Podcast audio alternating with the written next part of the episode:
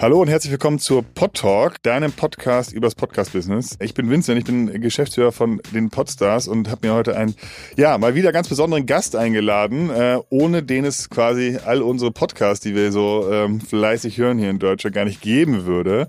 Unser ähm, heutiger Gast hat nämlich eine Plattform gebaut, auf der sehr, sehr viele Podcasts gehostet werden und diese Plattform, ja, nennt sich Podigy und von Podigy geht's in die große weite Welt Richtung Spotify, Apple Podcasts, Amazon Music und so weiter und so fort fort.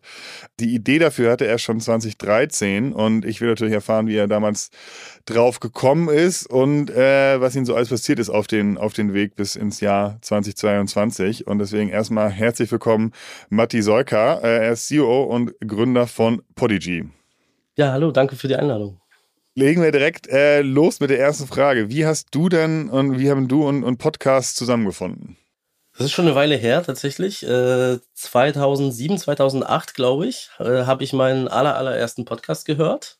Das war damals, da ich noch zu der Zeit in, in Spanien lebte, war es ein spanischer Gaming-Podcast, äh, der allerdings äh, sehr, sehr weit von dem entfernt war, was man heutzutage so eher als Podcast nennen würde. Und zwar war die Verbreitung ähm, zwar über irgendwie so einen versteckten RSS-Feed irgendwo, aber damals gab es ja nicht so viele Geräte, es gab kein Internet äh, mobil oder so und man musste sich das alles irgendwie einmal als Datei runterladen, dann per irgendwelche obskuren USB-Kabel auf so ein altes Nokia-Gerät rüber kopieren und so. Also es war so eine Experience an sich, so einen Podcast zu hören.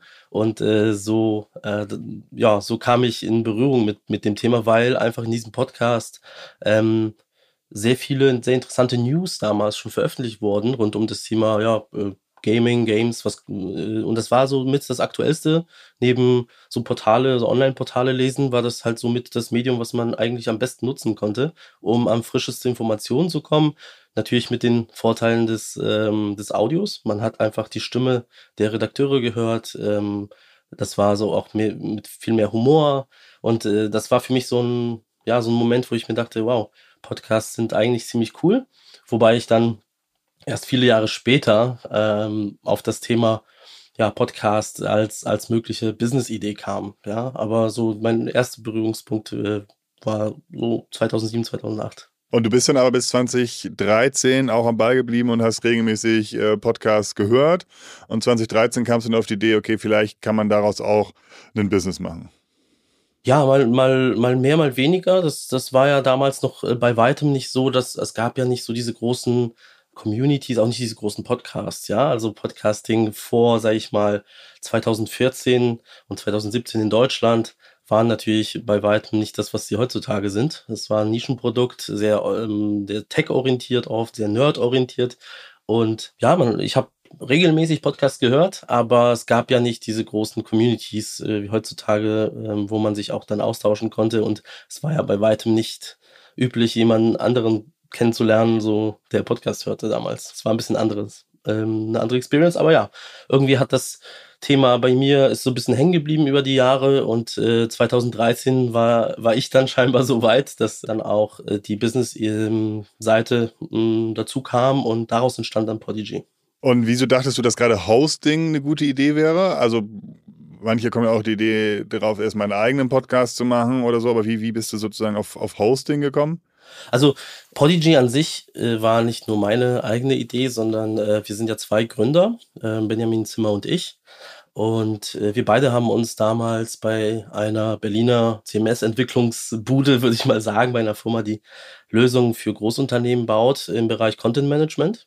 Und das Thema äh, war so, der Job war ein recht cooler, aber auf lange Zeit dann schon so ein bisschen monoton und, äh, und, und teilweise auch ähm, langweilig und äh, wir suchten ja eine neue Challenge, würde ich mal sagen. Und äh, das Thema Podcast war ein Thema, was, was wir so identifiziert hatten, dass wir beide schon damals 2013 hörten wir äh, dann regelmäßig Podcasts und ähm, haben uns dann einfach angeschaut, okay, was, was gibt's denn in diesem Bereich? Und äh, wir fanden es faszinierend, dass, ähm, dass es eigentlich recht viel Content gab schon damals. Der war aber sehr unbekannt. Teilweise haben wir gemerkt, es ist einfach ein Medium, was extrem technisch ist, was extrem herausfordernd ist, um es zu konsumieren.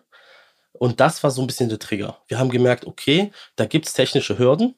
Und die Hürde, die wir dann nehmen wollten, ist tatsächlich die Seite der Publisher, weil wir überall so gesehen haben, wir haben auch mit, mit Leuten aus der Ur-Community in Deutschland gesprochen und alle waren sich einig, es ist sehr aufwendig, sowohl ein Podcast zu konsumieren, zu hören, als auch zu veröffentlichen. Und das, und veröffentlichen war noch schwieriger als das Hören damals, weil man einfach äh, keinerlei ähm, ja, Lösung, fertige Lösung hatte, die man einfach so nutzen konnte, sondern man musste damals irgendwelche personalisierten Plugins auf einer eigenen WordPress-Instanz äh, installieren.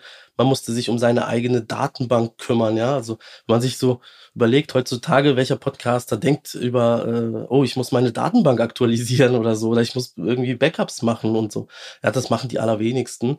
Aber damals war es so Standard. Und das war für uns so der Moment. Wir sind beide Softwareentwickler oder waren es zumindest damals und dachten uns, okay, das ist so genau eine Lücke, die wir in der Lage sind zu schließen, wo wir glauben, da können wir was, was bauen, was ermöglichen, was dann dieses Medium vorantreibt äh, und ein paar Hürden, ein paar technische Hürden nimmt. So entstand so grob die Idee.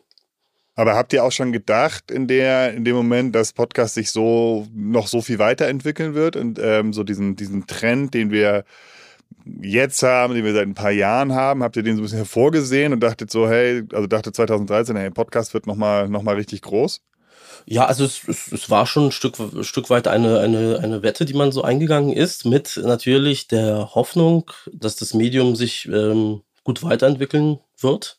Wir haben uns sehr stark begeistern lassen von, von der damaligen Podcast-Community in Deutschland, weil, weil es halt wirklich Leute waren, die trotz all dieser Schwierigkeiten, äh, technischen Hürden, haben sie halt Podcasts produziert, Content produziert, waren stark begeistert von dem Medium, haben immer ähm, zum Beispiel sehr oft drüber gesprochen, wie, wie schön einfach auch die Interaktion ist zwischen dem Podcaster, dem Host des Podcasts und der Hörerschaft, ja, die alleine zum Beispiel die Kommentarkultur. Ne? Man kennt ja so ein bisschen, ich sag mal, die YouTube-Kommentarkultur ist jetzt nicht so schön äh, in der Regel. Also man, man hat da sehr viel mit, mit Hasskommentaren und, und so Sachen zu, zu kämpfen.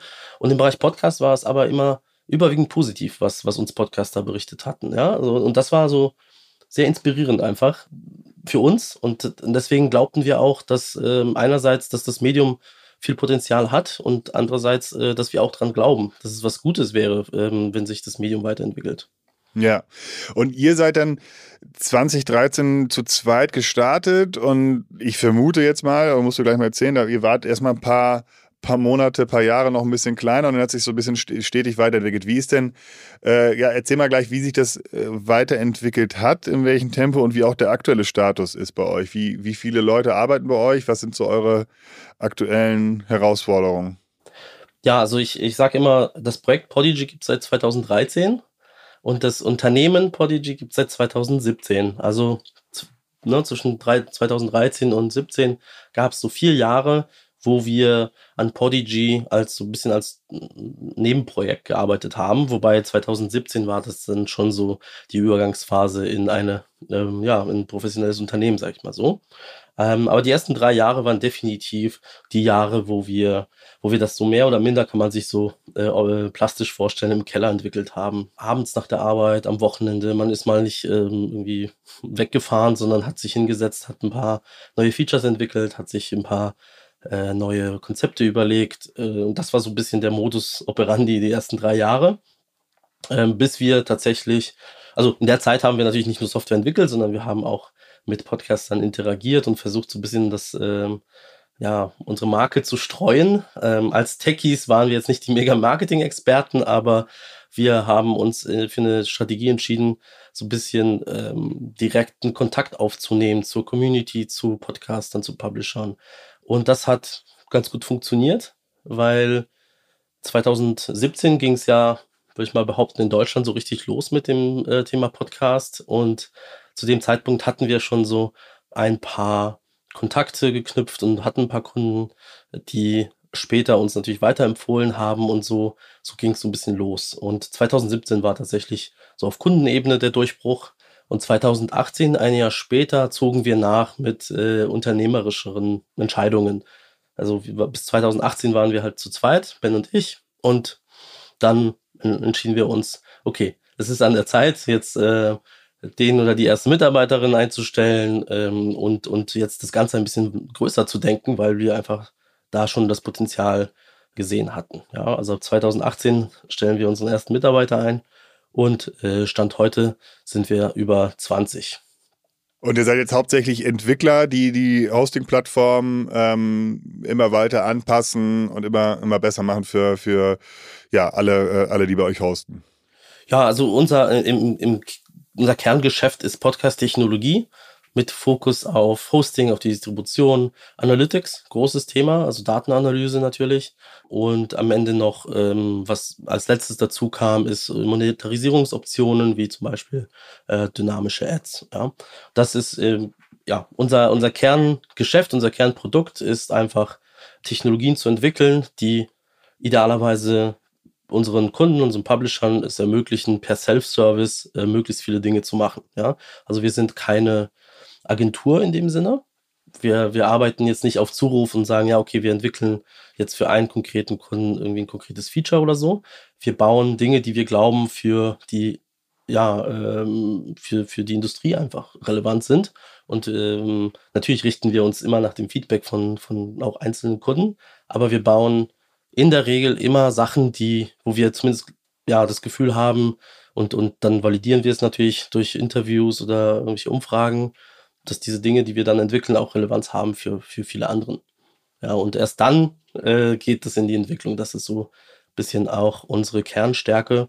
Wir haben uns die ganze Zeit versucht, ähm, nicht äh, davon ablenken zu lassen, irgendwelche Custom-Personalisierung ja, zu bauen für, für bestimmte Großkunden, sondern haben es immer versucht, so generisch wie möglich zu bauen. Und somit profitieren dann auch alle anderen davon. Und Jetzt gibt es ja immer mehr Podcasts, immer, also sowohl von Medienhäusern, Plattformen äh, oder auch Privatpersonen. Die kommen, also müsstet ihr davon nicht immens profitieren? Kommen die einfach automatisch zu euch und, und, und finden euch und sagen, hey, hier wollen wir, wir wollen hier auf, auf Podigy hosten und das, davon profitiert ihr dann? Ja, also wir, wir haben, wie gesagt, wir fahren ein, ein bisschen atypisches Marketingmodell, äh, da wir selber ähm, wie gesagt, wir sind zwei technische Gründer. Das ähm, Kernteam ist sehr technisch geprägt. Natürlich haben wir äh, über die Zeit auch Leute mit ins Boot geholt, die, die andere Backgrounds haben, aber im Grunde sehen wir uns weiterhin als Tech-Unternehmen. Ja? Das heißt also, dass wir an der Marketingfront ein bisschen anders aufgestellt sind als viele. Was heißt das so im, im, im Konkreten? Wir setzen viel mehr auf diese partnerschaftliche Beziehung fast zu den Podcastern. Natürlich geht es bei größeren Publishern über individuelle Kontakte, so Ne, bei Podstars haben wir auch hin und wieder mal einen persönlichen Austausch. Man trifft sich, man bespricht Themen, man hat so einen direkten Draht. Das ist, glaube ich, so das Ding, was wir versuchen. Und natürlich bei kleineren, so, so Independent-Podcasts geht es ja darum, dieses Modell natürlich möglichst individuell zu gestalten. Da muss man aber ein bisschen über äh, mehr Automatisierung gehen. Das ist ja auch, auch ähm, naheliegend. Aber es steht immer im Vordergrund der, der, der Versuch einer, einer ja, individuellen Beratung, der Nähe. Wir setzen zum Beispiel sehr viel auf guten Kundensupport, auf, auf gute Kundeninteraktionen, weil das genau unsere Stärke ist. Wir verstehen, wir hoffen, dass wir die Probleme unserer Kunden gut verstehen. Unsere Kunden fühlen sich dann bei uns wohler, gut aufgehoben. Die Technologie, glauben wir, es ist ähm, top-notch, also passt das so zusammen. Und das ist dann so ein Effekt, ähm, der strahlt dann auch aus. Ja, also wir, wir bekommen halt sehr, sehr viele Kunden über, über, über Empfehlung, äh, über, ähm, ja, also unsere, unsere Kunden sind quasi unsere Brand Ambassadors im Endeffekt. Und jetzt sind ja, ist ja in der Podcast-Landschaft in den letzten Jahren sehr viel los gewesen oder ist immer noch sehr viel los. Ähm, es gibt ja auch andere Hosting-Anbieter, wie, die teilweise von den großen Plattformen gekauft wurden, wie, wie Megaphone, Anchor und so weiter und so fort. Ähm, merkt ihr da zunehmend starken Wettbewerb oder weil ihr jetzt ein deutscher Hoster seid und nach meinem Wissen der größte deutsche Hoster, ähm, habt ihr da so eine, noch eine ganz gute ja einen ganz guten USP als, als deutscher Hoster. Ja, es ist interessant. Also ich würde sagen, die, die Podcast-Industrie im Allgemeinen, jetzt nicht nur auf die Technik bezogen, äh, man merkt schon, dass, dass viel mehr Geld durch das, das System fließt. Und das ist auch größtenteils positiv, weil natürlich ähm, dadurch entstehen erst ähm, gewisse Effekte, ne? wie man kann hochwertige Produktionen, teure Produktionen vorfinanzieren, refinanzieren. Dadurch, dass interessanterer Content entsteht, wachsen dann natürlich auch die Nutzungszahlen. Das, das finde ich halt super. Und äh, natürlich ist ein Nebeneffekt davon, dass ähm, immer mehr Interesse besteht und mehr, mehr Geld fließt, äh, dass auch mehr Aufmerksamkeit auf Plattformen, Anbieter und so weiter ne, ähm, gegeben wird. Und wir sind in einer finde ich, sehr guten Position weiterhin. Ähm, wir merken natürlich den Konkurrenzkampf. Wir sind aber nicht sehr fixiert, so im, im, klassischen Sinne. Wir schauen uns jetzt nicht jeden Tag an, so was machen denn die anderen? Hm, haben wir irgendwelche Features übersehen? Was machen die denn so? Das ist jetzt nicht, nicht so unser Ding, weil ich glaube auch nicht, dass dieses kurzfristige, oh, was macht der andere? Ich kopiere das, ich, ich release das dann als Feature, dass das tatsächlich der Weg ist, sondern man braucht so eine langfristige Strategie. Und ich persönlich bin, bin ein, ja, ich bin Techie, ich bin ein Produktmensch. Ich, ich liebe es, Produkte zu entwickeln, Lösungen zu bauen. Aber äh, als ja, Businessmensch äh, gleichzeitig ja, sehe ich auch, dass eigentlich was am Ende gewinnt, ist das Geschäftsmodell. Ja, so wie, wie funktioniert mein Unternehmen, wie schaffe ich Wert für meine Kunden, somit kann ich dann auch Wert schöpfen. Und äh, da sind wir, glaube ich, weiterhin sehr gut aufgestellt. Wir sind im Gegensatz zu einigen Playern auf dem Markt äh, nicht darauf fixiert, äh, irgendwelche Wachstumsraten um jeden Preis zu erzielen, ja, sondern äh, wir haben unsere Agenda, wir haben unsere Roadmap, wir haben und nehmen uns die Zeit dann auch mit unseren Kunden zu sprechen, um dann zu sehen, okay, was ist denn das, was wir jetzt eigentlich bauen müssen? Und versuchen uns jetzt nicht so sehr von kurzfristigen Trends abzulenken. Ja, es ist nicht immer so einfach. Natürlich, ähm, keine Ahnung. Mich hat zum Beispiel der, der Clubhouse-Hype so ein bisschen getroffen. Dachte ich mir so, uh, uh, uh, da muss, da müssen wir jetzt was machen. Ja, und das, das sah alles so logisch aus und so schnell wie, wie der Trend kam, so war er wieder weg. Und, ähm, und da muss man sich dann aber auch wieder so ein Stück weit überlegen, okay, also nicht jeder Trend ist wert, so gleich äh, was, ne, ähm, dass, dass man kopiert oder selber implementiert. Und das funktioniert auch äh, für uns auch besser, weil wir sind weiterhin ein relativ kleines Unternehmen. Äh, also kleines Unternehmen, was Kopfzahl angeht. Äh, in Deutschland sind wir natürlich schon ziemlich ähm, bekannt und haben auch die größeren Podcasts bei uns. Äh, und es hilft uns einfach mehr, dass wir eine klare, stabile Vision haben, als dass wir irgendwelchen Hypes hinterher rennen. So. Das heißt auch, ihr habt keine, keine Investoren bisher, ne? Oder Business Angel bei, bei euch drin? Nein, also die, die komplette, äh, über die komplette äh, Historie haben wir kein Geld aufgenommen.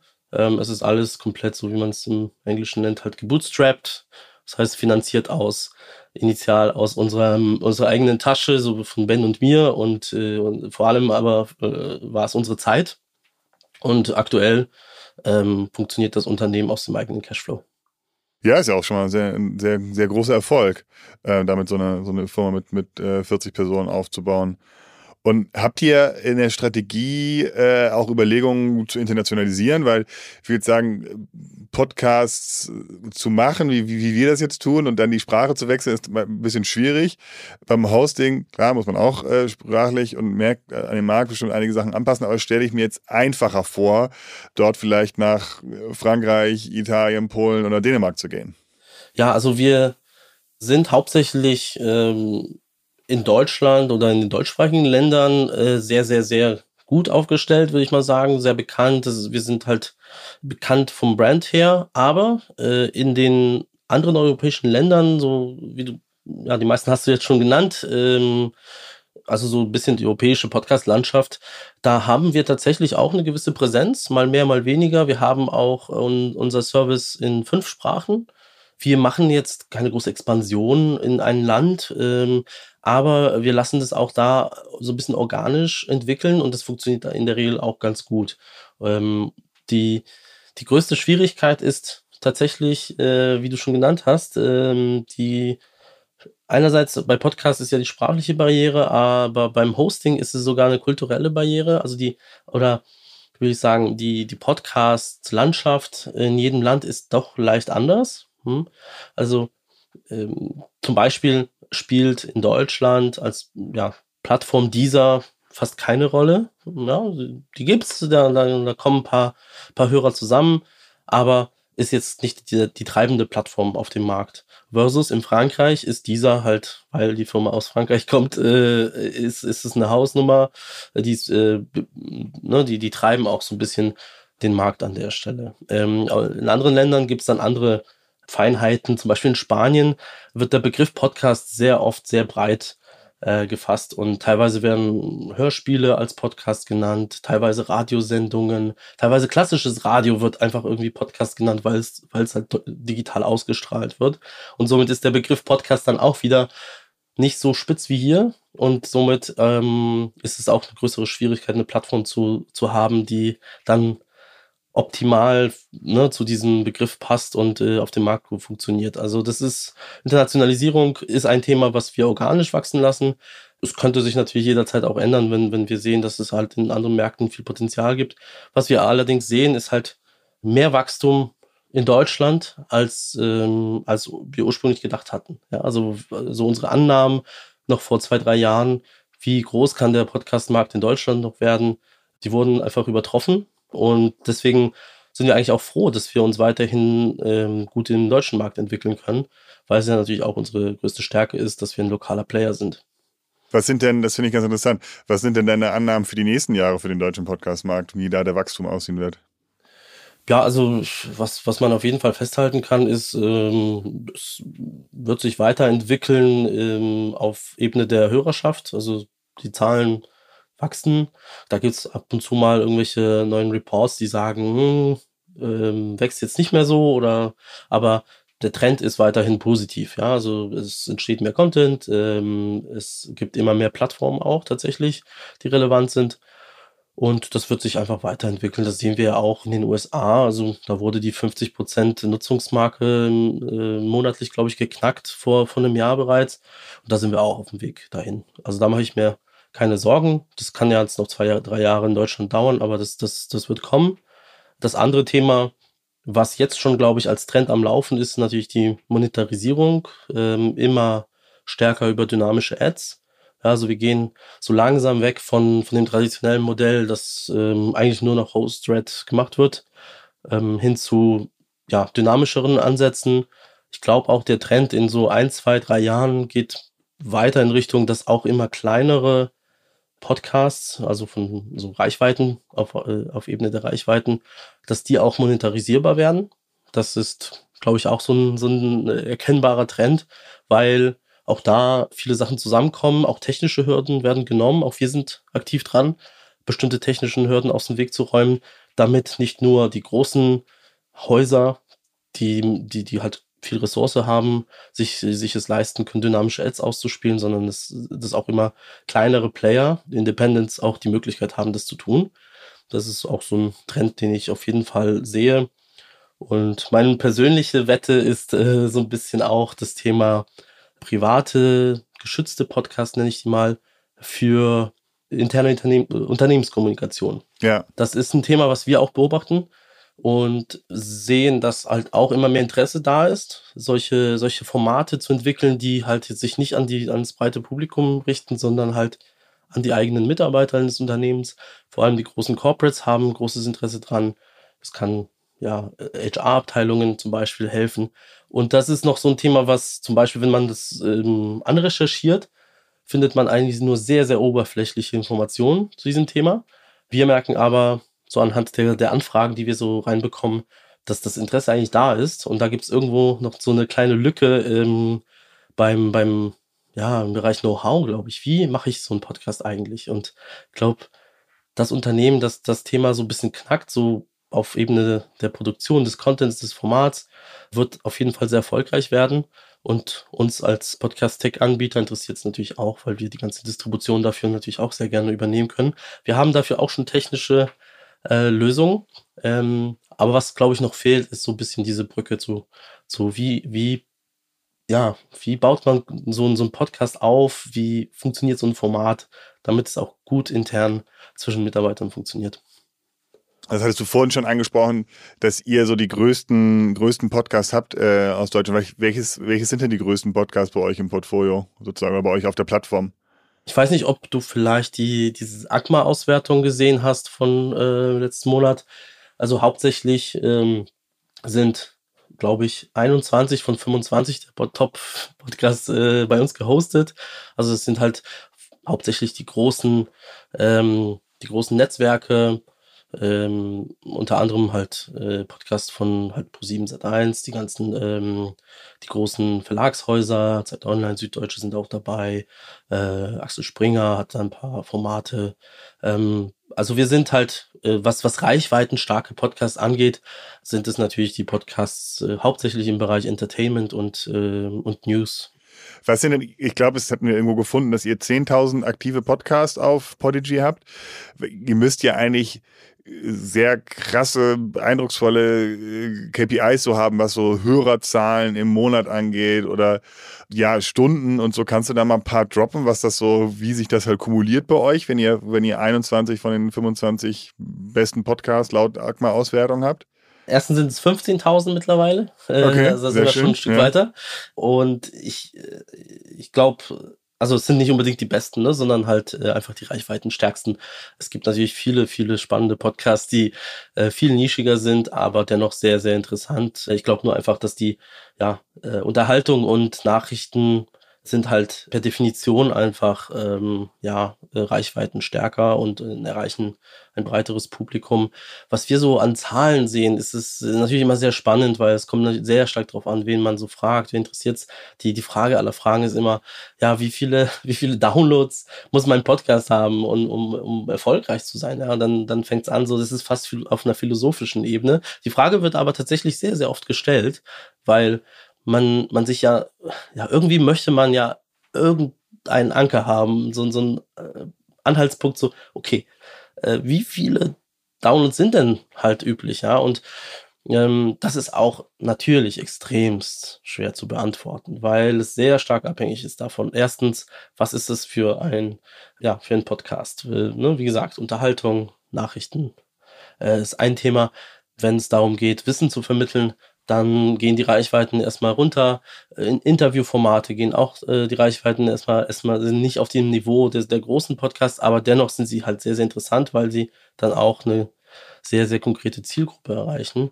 Also ähm, es lässt sich einfach so pauschal nicht beantworten. Natürlich, wenn, wenn jemand fragt, so, okay, wie viele Downloads brauche ich denn, um sinnvoll zu vermarkten? Ja, da kann man sich schon bisschen, kann man ein bisschen konkreter werden. Wir beobachten das auf jeden Fall unter 50.000 Downloads im Monat braucht man in der Regel mit, mit Vermarktung über Ads nicht anfangen, äh, außer man hat wirklich eine extrem spannende Zielgruppe.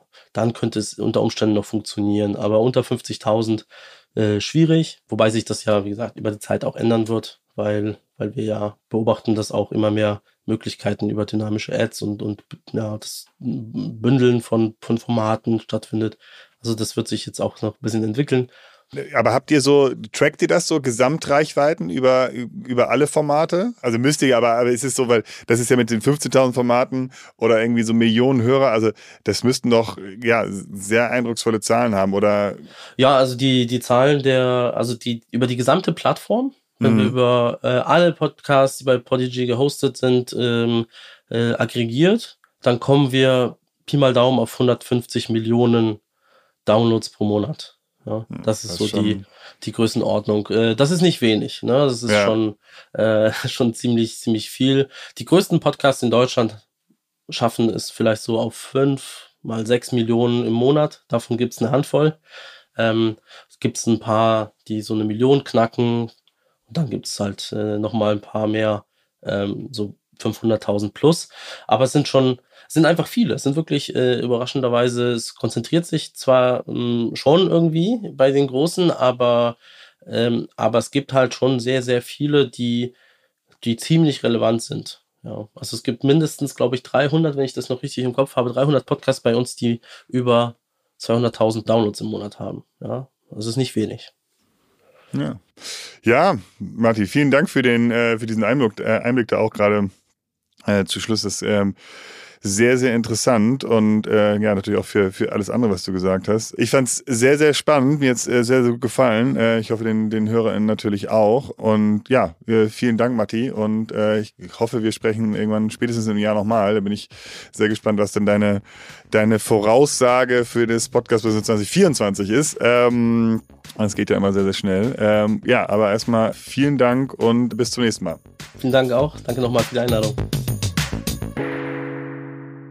Dieser Podcast wird produziert von Podstars bei OMR.